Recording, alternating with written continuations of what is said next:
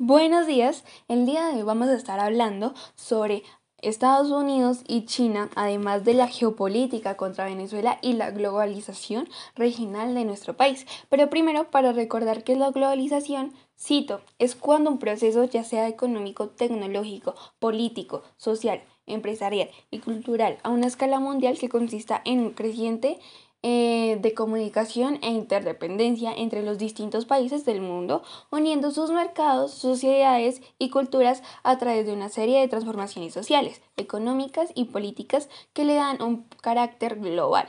Entonces, esto quiere decir que es un proceso pues donde prácticamente damos y recibimos de todos.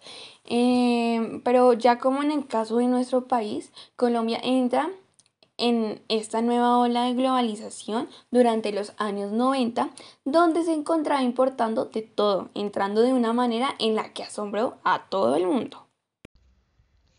Bueno, vale, hay que recordar que Colombia tuvo problemas para participar en la globalización del siglo XIX, y esa participación fue una de las razones de las guerras civiles entre liberales que querían entrar a la globalización y conservadores que pretendían mantener mm, su identidad hispánica sin contaminar a quienes la riqueza eh, les parecía un valor degradante. Además de esto, solo hasta el siglo XX Colombia pudo insertarse en el mundo exportando café desde regiones bastante conservadoras. Sí, sí, sí, exacto, Dani. Y es por eso que se nos conocía y aún se nos conoce por el café, el aguacate, los bananos, las pulpas de fruta y frutas secas y podíamos exportar petróleo y carbón. Pero bueno, tiempo después el famoso estudio Monitor dijo que podíamos exportar flores y ropa interior femenina, lo que causó que la industria de las rosas hoy sea una de las más importantes del mundo y de que la lencería sea reconocida a nivel mundial. Algo que el mundo no esperaba era la colombianización a la que Colombia se sometería al mundo, como por ejemplo, hoy en día nuestros futbolistas juegan en los mejores equipos del mundo. Hay muchos científicos en la NASA, profesores en las universidades más prestigiosas del mundo, directivos en organismos multilaterales, actores en diversas instancias de Hollywood y acaban de nombrar a un colombiano como director de la Orquesta de Viena. Hasta tristemente, Varias series exitosas hablan de la historia del narcotráfico colombiano, como se habla de la cosa nuestra en el pasado. Pero sí sabían que, como dato curioso, los asiáticos están enloquecidos con la panela. Las uchuvas son un éxito en Europa del Este y el yen. Sin bolsillo se tomó de América Latina, nuestra música arrasa en Europa, América y Estados Unidos, llevándose los principales premios y con enorme presencia en, en las emisoras y señales de streaming al mismo tiempo que muchos autores colombianos son traducidos en más de 20 idiomas para poder leer sobre esas maravillas de las que tanto hablan. De por sí, Colombia se está ganando, se está globalizando y el mundo se está colombianizando. Bueno, a diferencia de lo que sucede en algunas naciones industrializadas, la globalización en Colombia goza de una aceptación generalizada, salvo las contadas voces de nostalgia proteccionista, la globalización ha dejado de ser un tema de controversia pública. Además de esto, el mayor grado de libertades económicas con el cual se asocia eh, se da por sentado. Esas libertades, la independencia del Banco Central y la estabilidad macroeconómica hacen parte de la esencia del ordenamiento económico colombiano. Colombia desde entonces ha mantenido una actitud en extremo inversa respecto de los estados de la región. Mientras la arquitectura nacional de integración buscaba ganar mayores niveles de autonomía frente a los Estados Unidos, desde Bogotá se le demostraba fidelidad y confianza en la asistencia económica y militar, así como la condescendencia de su política hemisférica. Sí, y yo a eso le quiero agregar algo, eh, que es lo siguiente, o sea, Creo que sin embargo a América Latina le conviene ser como muy neutral en la confrontación de estas superpotencias. Por ejemplo, a Colombia lo que le corresponde es diversificar estos mercados y pues buscar una mayor, ¿cómo decirlo?, eh, inserción en esta parte del mundo. Pues nuestros pares regionales han avanzado progresivamente y con una mayor frecuencia. Como afirma Margaret Myers eh, en, la, en la siguiente frase, espero que las naciones del área no tengan que escoger entre agradar a Estados Unidos o agradar a China. En cambio, para Lang Yu, el embajador de Bogotá, el crecimiento y la inversión china en Colombia es el resultado del crecimiento, apertura y atracción de un país que goza de condiciones favorables como estabilidad política, desarrollo económico y un sistema legal sólido. El intercambio económico se volvió importante en los últimos 10 años, pero sobre todo en los últimos cuatro las exportaciones colombianas a China han crecido de un 300%. Anota Guillermo Puyana, eh, presidente de la Asociación Colombo-China. En cambio, en opinión de Margaret Myers, la cual ya veníamos hablando anteriormente, directora del programa de Asia y América Latina en el diálogo interamericano en Washington, anota que lo sucedido refleja el trabajo de ciertas instituciones colombianas para hacer conexiones y también un importante proceso como de aprendizaje de parte de las compañías chinas. Con respecto a esto, el ministro del Comercio, José Manuel Restrepo, subraya que China hace 10 años no aparecía todavía en los primeros 10 destinos de las exportaciones colombianas y hoy ocupa el segundo puesto, con mucho más dinamismo que el del resto del mundo y menor dependencia de bienes minero-energéticos. Las estadísticas confirman que la nación asiática no solo es el segundo socio comercial, sino que desde hace un tiempo relativamente corto el país comenzó a recibir inversiones chinas importantes que se expresan no solo en un grupo de empresas cada vez más amplio, sino en varios proyectos de gran envergadura. Bueno, pero refiriéndonos a estos varios proyectos de gran envergadura, la lista es larga y comienza con el Metro de Bogotá, la obra de infraestructura de mayor costo en la historia del país, Regiotram de Cundinamarca y la autopista Mar 2, una de las concesiones de cuarta generación. En energía se encuentra Hidroglobal, que desarrolló una iniciativa hidroeléctrica en el Chocó, mientras que en la minería Sijin Mining pagó 1.400 millones de dólares por una compañía que explota un yacimiento en Buritica, en Antioquia.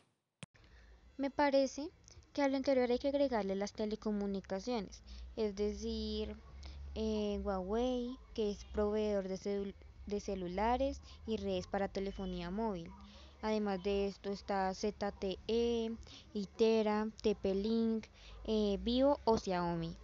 Eh, además, eh, CMIG Internacional que se quedó con los activos de All Mutual en el área financiera, a Didi en el transporte de personas o a marcas de vehículos como BIT,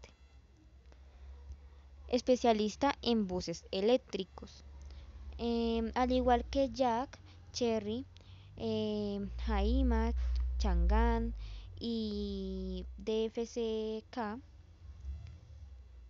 el cálculo de compañía supera con facilidad las 70.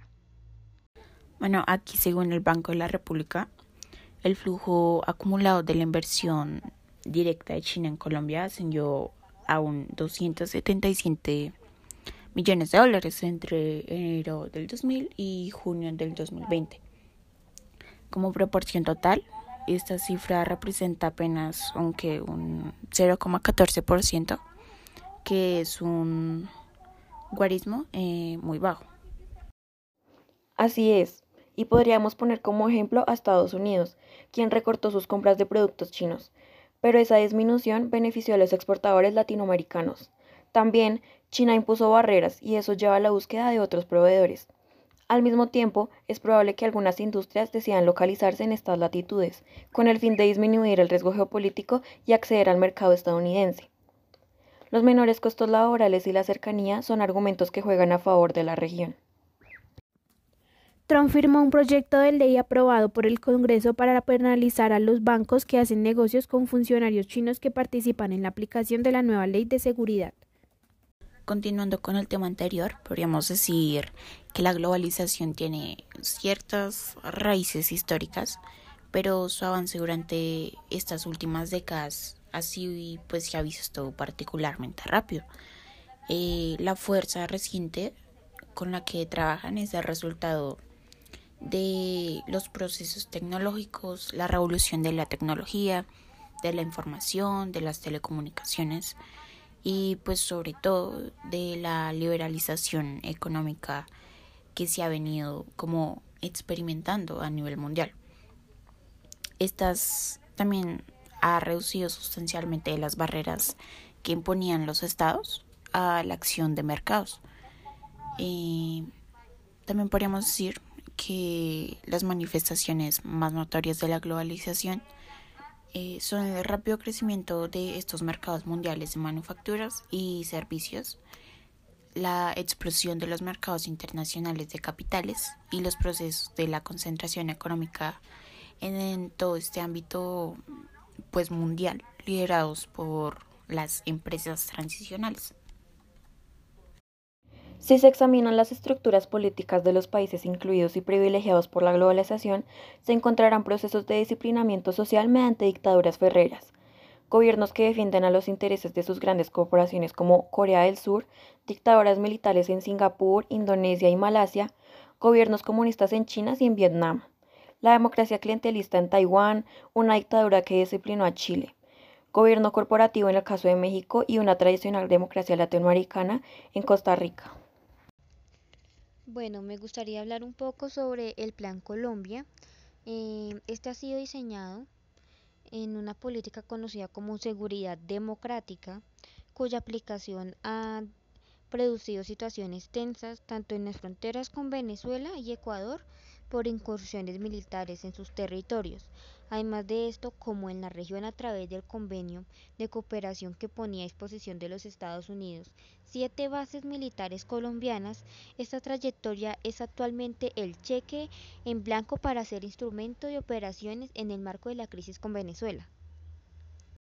With this commercial code, we invite you to join this new hot dog promotion with a price of $1.50.